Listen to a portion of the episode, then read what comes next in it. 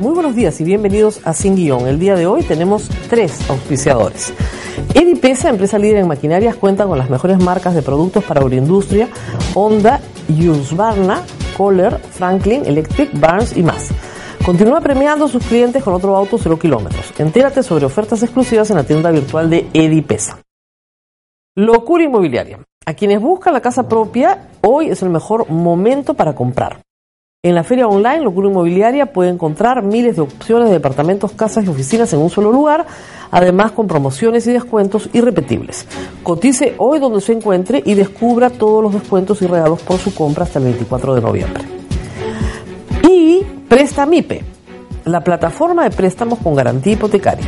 Otorga financiamiento con tasas y esquemas de pago flexibles.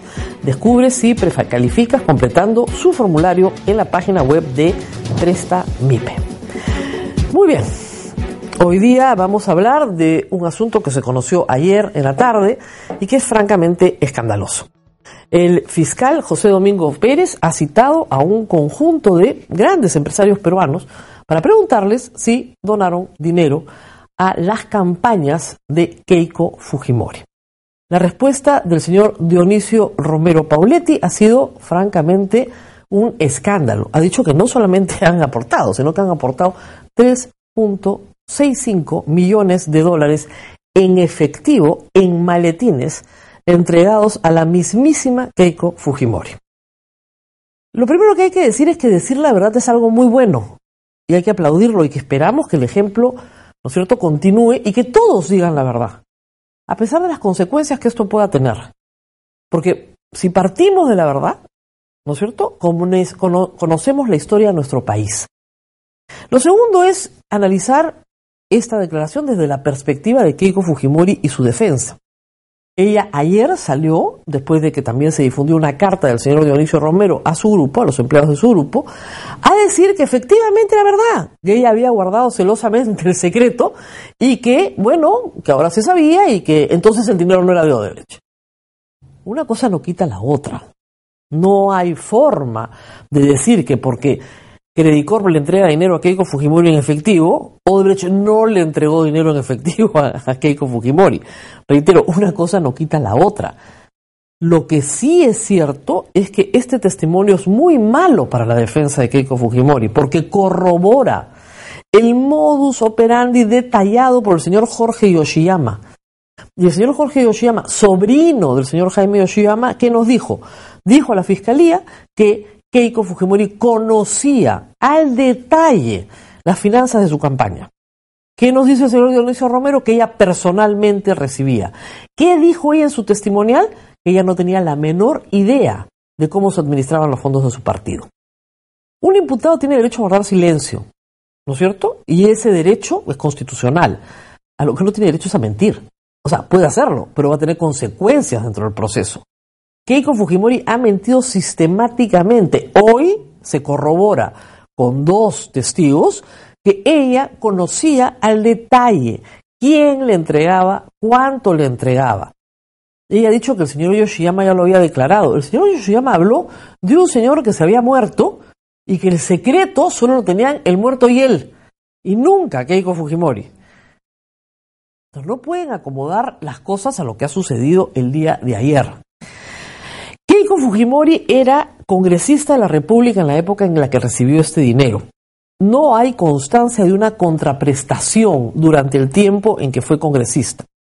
Lo que hay que se ha llamado la atención es una cita secreta que ella después reveló, porque esos secretos sí los revela, ¿no es cierto?, con el señor Martín Vizcarra, donde le pidió específicamente que no se aprobara la norma sobre octógonos, que ya tenemos en los empaques de la industria alimentaria, y uno puede preguntarse con toda suspicacia por qué Keiko Fujimori estaba tan interesada en un tema que le interesaba de sobremanera a una de las empresas del grupo Kelicorp, como es Alicorp. No hubo contraprestación en ese momento, así lo ha dicho el señor Romero, así lo ha dicho Keiko Fujimori.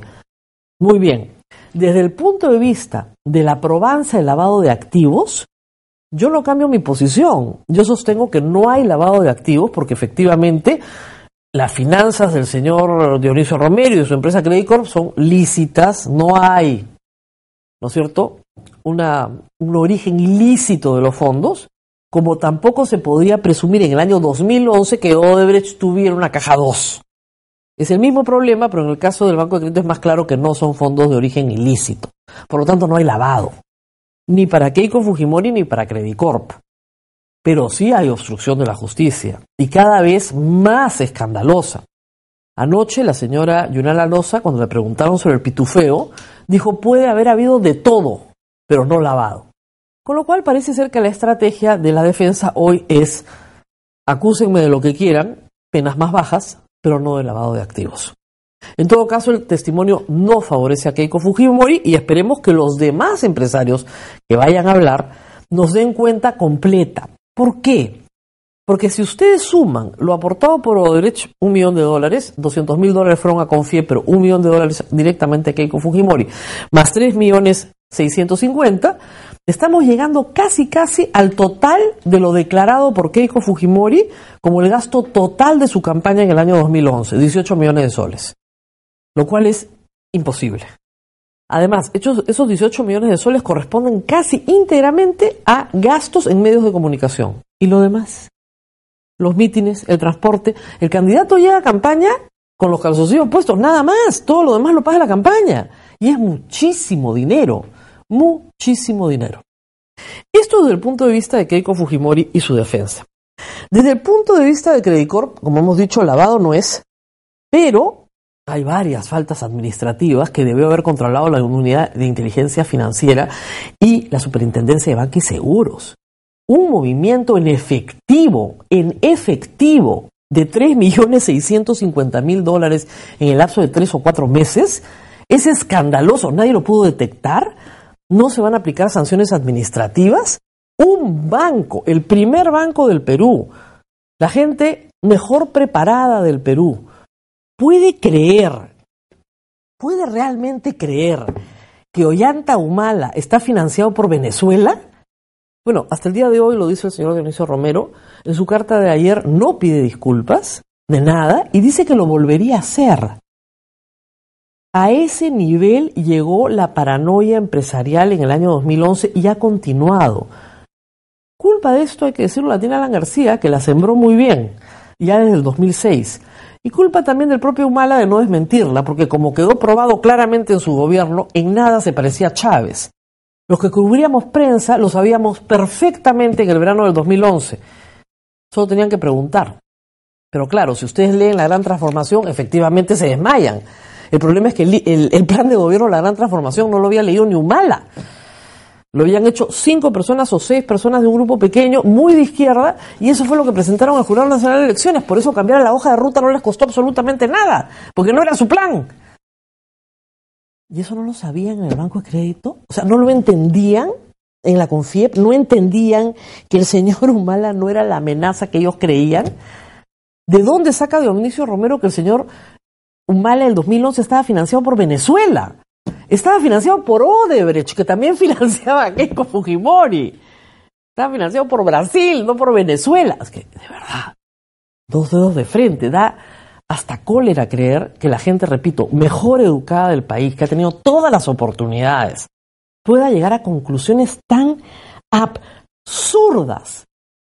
El dinero que han entregado a Keiko Fujimori no es dinero de sus ahorristas, es verdad, pero es dinero de sus accionistas, porque es un gasto no deducible están entregando parte de los dividendos a Keiko Fujimori. ¿Los accionistas lo sabían? ¿No tienen derecho a saberlo? ¿Su directorio lo sabía? ¿Autorizó estos gastos discrecionales? Que dentro del universo de gastos no deducibles puede ser una cifra menor. Pero ¿lo sabía el directorio? ¿Lo autorizó? Porque si bien no hay lavado, podría haber fraude en la administración de personas jurídicas, una consecuencia muy, muy seria para un banco que cotiza en Nueva York y en Lima. Así que esta historia no ha terminado, pero el Banco de Crédito están en medio de una crisis reputacional que francamente es una vergüenza, porque al margen de las sanciones penales, de las sanciones administrativas, acá hay un tema moral. Es una inmoralidad meter dinero en una campaña de esa manera para que gane el candidato que te gusta, o al que no le tienes miedo, o al que puedes controlar para que después ejecute tu agenda. Y lo que ha demostrado la campaña del 2011 y la del 2016 es que no importa cuánta plata tengas, al final el voto del hombre más rico del Perú vale lo mismo que el voto del más pobre. Keiko Fujimori no ganó. No vino Chávez, no fue el fin del mundo, pero lamentablemente ha habido gente que ha alimentado este pavor, este pavor, durante años, haciéndole un gran daño a la inversión en el Perú. Un grave daño a la inversión en el Perú. Porque los empresarios se creyeron este cuentazo, cuentazo de que el chavismo venía al Perú. Y a muchos periodistas nos costó mucho la campaña del 2011. Yo puedo entender que los propietarios del comercio se creyeran el cuentazo, porque finalmente no manejan los millones que maneja Credicorp. Pero que la gente más preparada del país, la que maneja el dinero de millones de peruanos, se creyera el cuentazo del chavismo y que hasta el día de hoy lo use como justificación y no pida disculpas, eso para un CEO es inaceptable. Es inaceptable. Ya alguien lo tenía que decir. Muy bien, nos tenemos que ir, este tema no acaba acá, espero que haya más declaraciones el día de hoy, mañana y pasado, hay más citaciones.